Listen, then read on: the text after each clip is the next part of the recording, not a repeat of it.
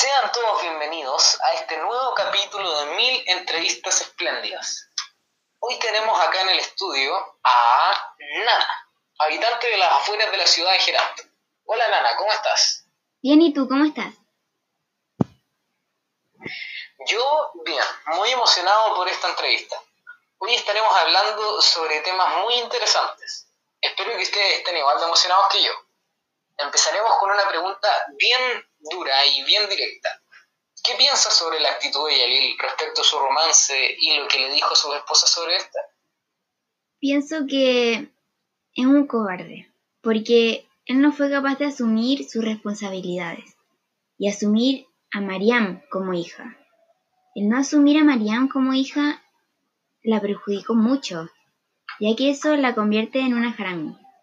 Además, el muy cobarde le dijo a sus esposas que yo lo había obligado a tener relaciones conmigo, cosa que no es verdad.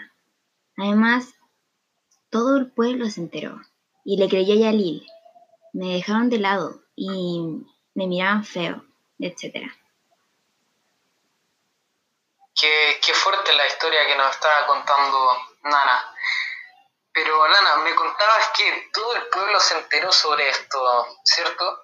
Y ser dejada de lado. O sea, ¿cómo te sentiste al ser dejada de lado? ¿Y cómo te afectaban los pensamientos del pueblo? Bueno, sentí que, que no tenía valor para nadie, especialmente Yaril, que sentía que de verdad teníamos algo importante y lindo, pero me desechó y ocultó desvaloró, como si fuera nada, como si no valiera en este mundo. Luego cuando mi hija nació, por fin sentí que tenía a alguien con quien contar. Me hizo sentir que vivía solo por ella. Era la razón de mi existencia. Lo que al saber que quería irse con él me rompió completamente. Y bueno, los comentarios del pueblo sí afectaron al principio, y me costó emocionalmente estar tan aislada del mundo o la realidad. Eh, pero en el fondo aprecio esos momentos pasivos y a solas con mi hija en los que nadie nos molestaba. Gran parte de ese pensamiento me destruyó al saber que ella quería irse, pero no veía con claridad, como yo la, forma en la que la iban a tratar y mirar todos, como una misma jarana. Chuta, que Qué, qué, triste lo veo desde mi punto de vista y qué complicado la historia que nos está contando Nana. Mencionaste una palabra bien peculiar que no sé si los oyentes de este podcast sabrán el significado ni yo tampoco. ¿Qué significa harami? ¿Y por qué cuando tú y Mariam eh, discutían la llamabas así? Um, para mí era muy duro discutir con Mariam, pero era necesario, ya que yo quería hacerle ver la clase de hombre que era su padre. Ella se enojaba conmigo y no con su padre, ya que ella creía que Yalil era un buen hombre. Cuando discutimos, yo le decía a Harami, intentando que se diera cuenta que su padre se avergonzaba de ella, ya que Yalil nunca la reconoció como hija de haber sido así. Ella podría haber estudiado en una escuela, vivir en una buena casa y haber tenido un buen futuro. Mm. Eh, Nana, en reiteradas ocasiones, tú le decías a Mariam, eh, no me hagas enojar, que se me va a salir el yin. Sobre todo cuando, como estábamos comentando en la, la pregunta anterior, cuando tú y Mariam eh, discutían entre sí le decías, no me hagas enojar porque se me va a salir el yin. ¿Nos podrías explicar a mí y a la gente que está escuchando el podcast qué es el yin? Eh, el yin es mi parte mala, por decirlo así. Es la parte de mi cuerpo negativa que se desata cuando me enojo. Esta, esta toma de control de mí y puedo hacer cosas muy, muy malas cuando estoy enojada. Cuando yo discutía con Mariam y le decía que no me respondiera, ella evitaba hablarme y se alejaba, porque ella pensaba que el iba a tomar control de mi mente y iba a comenzar a pensar irracionalmente. Mm, qué, qué, interesante eso lo del yin. Yo creo que todos tenemos un, un yin dentro de nuestra cabeza. Cambiando un poco el tema, Nana, ¿qué sentiste cuando Mariam te dijo que iba a visitar a su padre? ¿Cómo, cómo te sentiste? ¿Fue, ¿Fue duro para ti? ¿Cómo llegaste a reaccionar en el momento? Eh, a ver, mm, me sentí dejada de lado, especialmente por la única persona que nunca se había ido de mi lado. Sentía que estaba completamente sola y nadie iba a estar allí para mí. Además, que tantas veces le, que le dije a Mariam que su padre nunca, nunca le iba a amar o estar allí para ella como yo lo hacía, y después se va con él como si nada y me deja abandonada. Uh, qué, qué fuerte lo que nos está contando Nana. Pero Nana, volvamos un poco al, al pasado, muchos años atrás, cuando tú trabajabas como para Yalil, o sea, no como para Yalil, cuando tú trabajabas para Yalil, ¿cuál fue tu reacción? Perdón, Nana, me equivoqué al formular la pregunta. ¿Cuál fue su reacción al saber que tú estabas embarazada? Em, cuando se lo comenté, estaba muy sorprendido. Claramente no se lo esperaba y quería dejarlo totalmente en secreto. Yo creo que se avergonzaba de mí y no contrató gente para hacer el colba porque hizo de eso su castigo. Honestamente, creo que no, no fue suficiente. Pero, ¿qué se le va a hacer si yo no era nada al lado de él? Nadie. Sí, yo también pienso que no contrató gente para hacer el colba, ya que él pensaba que ese podría ser su castigo, estoy de acuerdo contigo. Pero, Nana, otra pregunta sobre Yalil, respecto a Yalil. Luego de que Mariam naciera, ¿fue Yalil un padre presente? Absolutamente que no. Creo que lo de las visitas los miércoles era solo por un compromiso. En el fondo, él no se interesaba por ella, menos por mí. Yo pienso que solo nos visitaba por su reputación, honor e imagen pública.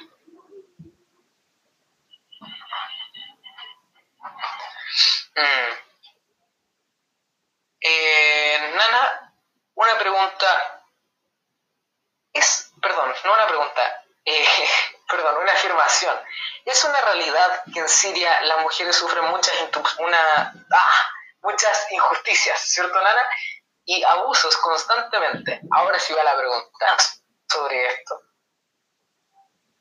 Em, bueno, creo que yo como mujer que las viví, yo sentí impotencia principalmente, de no tener la palabra y da realmente mucha, mucha rabia que hoy en día la situación se siga repitiendo. Niñas de 15 casándose con hombres mayores, obligadamente, si cometí un error, que ellos tengan el gran injusto derecho de pegarles y maltratarlas, de que haya que ser casi sirvientas para ellos. Es bastante injusto y espero profundamente que eso se acabe lo más pronto, pronto posible. Nana, yo igualmente espero que el sufrimiento de todas las mujeres en Siria se acabe lo más pronto posible. Pero cambiando drásticamente el tema, me interesaría saber más sobre ti. Mi pregunta es, ¿Por qué te llegaste a suicidar si aún te quedaban tantas experiencias por vivir con tu hija María? No sabía si te iba a visitar seguido. ¿Por qué no quedaste, por qué no te quedaste a defender tu honor y tu derecho como su madre? Em, a ver, creo que en el momento tuve mis propias razones para hacerlo. Mi hija se fue donde el hombre que me desechó embarazada y ocultó del pueblo donde crecí y nací por vergüenza. Mi propia hija, quien fue la única razón por la cual no me maté, antes cuando Yalil no nos llevó a vivir con él, o no le dio un buen estudio a Mariam. De verdad que me dolió ver esa situación y no dudé en matarme. Tuve mis propias buenas experiencias con Mariam, pero al ver cómo ella ansiaba conocer más a su padre, hasta vivir con él, me di cuenta que iba a ser muy difícil hacerla ver la clase de hombre que es. Cuando ese día se fue sin dar aviso, temí lo peor. Supe que Mariam sería capaz de no volver, no mirar atrás a la vida que tenía conmigo, e irse con él a una vida totalmente diferente, en la que la iban a criticar y mirar feo. Y yo no quería eso para ella. Pero bueno, creo que sabes lo difícil que es hacer a los adolescentes que vean la realidad de las cosas. Y yo ya no podía más con la rebeldía de Mariam. Me partió el alma ver que se había ido de mi lado, de quien la cuidó, educó y amó. Qué profundo, Nana. Sin duda fue una decisión que no fue fácil de tomar, pero me surgió la duda. ¿No crees que fue una decisión un poco precipitada? el haberte matado? Eh, no, ya que no, no tenía razones para vivir. Lo pensé mucho, pero llegué a la dura decisión de que no podía seguir sufriendo así, como, como te respondí a la pregunta anterior.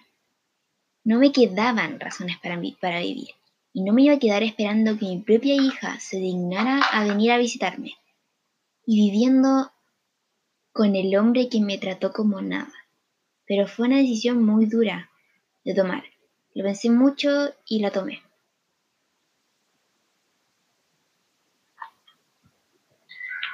Mm, bueno, ya vamos llegando al final de esta interesante y fuerte entrevista. Pero antes que terminemos, Nana, te tengo una última pregunta. ¿Crees que tu suicidio llevó a Mariam a cometer acciones las cuales no hubiera cometido si tú hubieras estado viva como ahí para aconsejarla? Primero que todo, gracias a ustedes por invitarme. Cuando Mariam tomó la decisión de irse con su padre, me abandonó. Si yo no me hubiera suicidado, estaría muy enojada con ella, ya que siento que me traicionó. Y ella no se atrevería a venir a verme, así que no creo que las cosas hubieran sido muy diferentes. Mm, que, bueno, Nana, qué interesante todo lo que nos contaste, todo lo que nos contaste. También nos despedimos aquí de la gente que está escuchando este podcast. Gracias por todo el apoyo que nos han dado desde Spotify y a, y a todos ustedes, nuestros oyentes. Desde el equipo de Mil Entrevistas Espléndidas les tenemos una pregunta. ¿A qué otro personaje le gustaría que entrevistemos? Bueno, déjenos su pregunta a nuestro correo, que está nuestra información en nuestra página web, pero ahora sí, me despido. Chao.